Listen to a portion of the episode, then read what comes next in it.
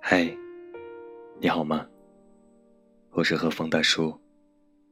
难眠的夜晚，让我们彼此相伴。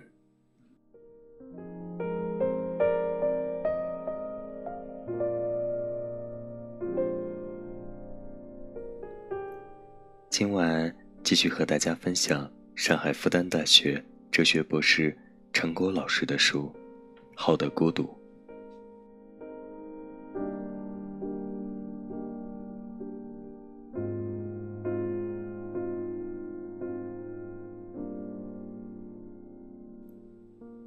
要自信，不要自负。自信者与自负者，跟很多人一样，我欣赏自信的人。一个充满自信的人，不仅能使其他人在与之亲近的过程中不由自主的对他报以信任，而且他往往具有一种难以抗拒的影响力。其他人如果长期在他身边，耳濡目染他遇事时的冷静沉着，待人时的不骄不躁，常常会不知不觉深受其感染，在自己的待人接物中，也会自发的以他为效仿的榜样。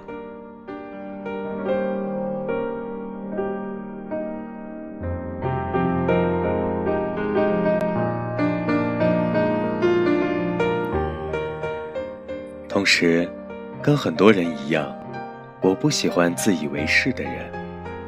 我们也称他们为自大者、自负者、刚愎自用者。他们总坚信自己的判断、自己的才干、自己的选择，即使旁人能提供与之相反的明显的客观事实，或提出另一些颇有价值的方案，他们。依然视而不见，听而不闻，固执己见，一意孤行。他们给我们的印象毫无疑问也是自信的。但是，当我们在团队或者集体中遇到此类人时，我们总觉得这样的自信，很多时候不是明智，而是无知，不是高瞻远瞩的达观。而是闭目塞耳的狭隘，不但无助于高效的解决问题，带来整体的发展进步，而且以盲目的独断阻挠问题的根本解决，造成毫无价值的内部消耗，甚至直接导致关键时刻的失败。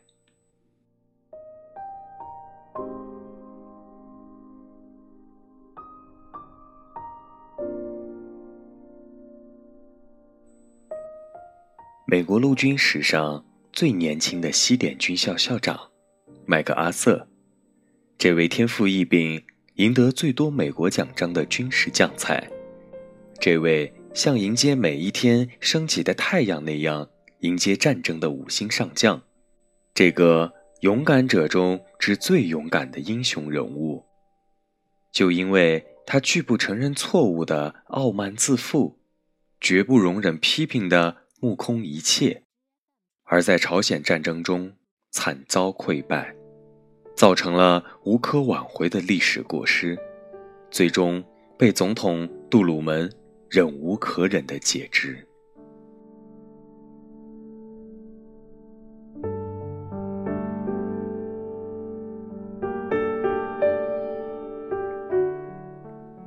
自负是变了质的自信。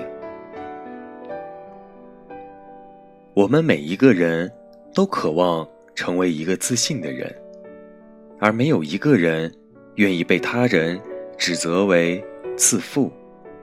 但很多时候，我们又会发现，自信与自负之间的界限似乎并不像其字面上看起来那样泾渭分明、清晰可辨。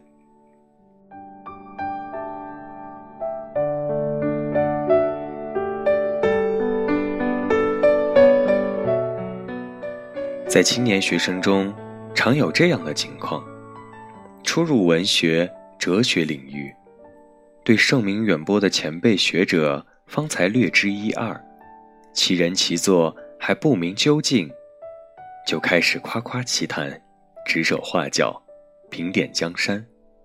大多数情况下，这些学生只是暴露了自己才疏学浅和自命不凡。我的老师们凡是碰到这样的学生，就会向他们推荐一两本相关的著作或文章，有时会淡淡的补上一句：“你似乎太过自信了。”言下之意，应该是在暗示对方犯了自负的毛病。我们很多时候看起来自信满满，说话起来铿锵有力，掷地有声。事实上，不过是夜郎自大，自视过高罢了。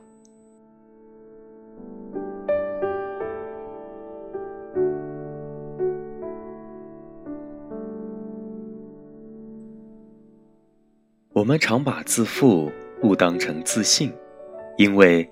他们有着一个共同的前提：自信毫无疑问意味着相信自己；自负也是一样，指的就是对自己深信不疑、执意坚持。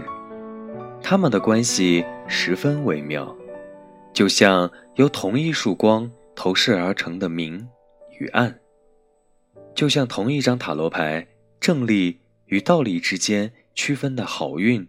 与厄运，就像同一枚硬币随意抛向半空，落地瞬间不可预测的正面与反面。就像麦克阿瑟的前半生，卓越的才能为他构建起无可撼动的自信，这自信助他成就了无与伦比的辉煌。但是，伴随着一枚接一枚沉甸甸的勋章在他胸前闪闪发光。民众迎接他时，一浪高过一浪的欢呼呐喊，他的自信逐渐充满负气，而不断自我膨胀。膨胀的力量如此巨大，以至于侵犯了一名职业军人最为看重的军纪，排斥了上上下下所有人的意见和建议，最终不惜与自我的理性为敌。一个人的性格。就是他的命运，冥冥之中，他的命运就这样在后半生被神秘的翻转，璀璨渐入暗淡。应该说，麦克阿瑟是幸运的，因为他总是那么自信。但不幸的是，他的自信过了头。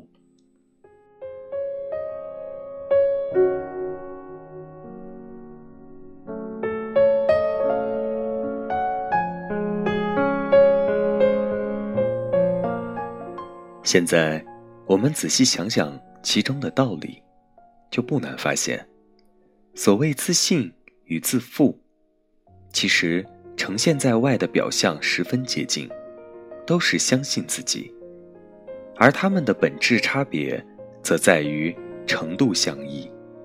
若自信保持适度，才是真正的自信；一旦自信过度，就变质成自负了。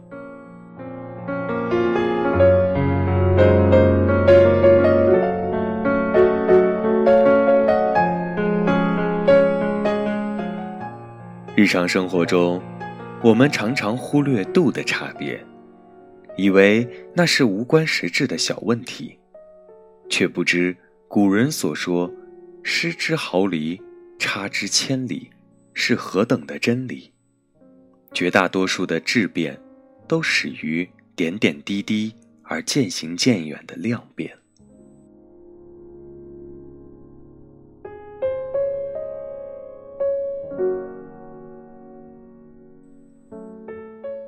就像我们对孩子的爱，适度便是真爱，过度就成溺爱。不但无益于孩子的身心成长，还有损于他们健全人格的塑造。美其名为爱，却早已在过度之中偏离了爱的本质。反受其害。口口声声为他好，却已然成了无形之刃，切割了他最为宝贵的自由意志。同样的道理，自信一旦过度，就会变质；自负便是那变质了的自信，就像变质的牛奶不再是单纯的牛奶。而多了好多奇怪的化学物质，不再是人体所需的营养，而是危害健康的毒药。当自信过度变质为自负，就与真正的自信全然无关。那不再是人格的闪光点，而是铸成了个性的污点，不但不利于人，对己也相当有害。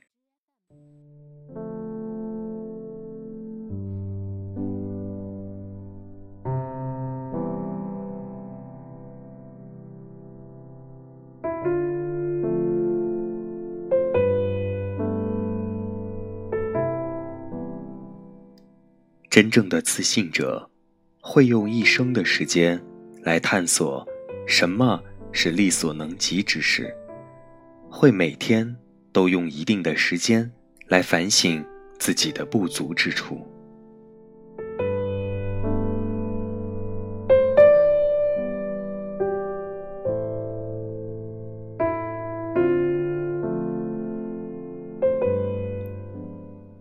孤独。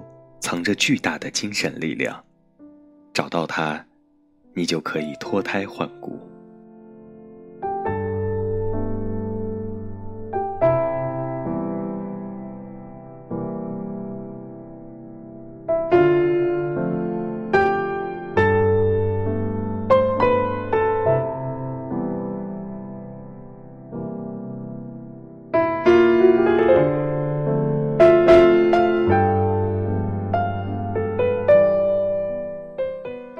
的夜，感谢有你的陪伴，各位小耳朵们，欢迎在评论区留言，或者添加大叔的微信，和我分享你的故事和生活感悟。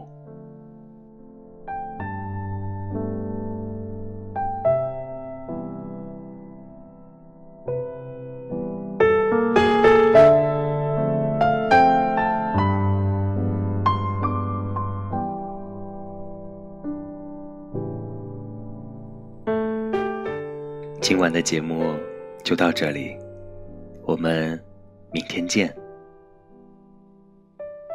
晚安，祝你做个好梦。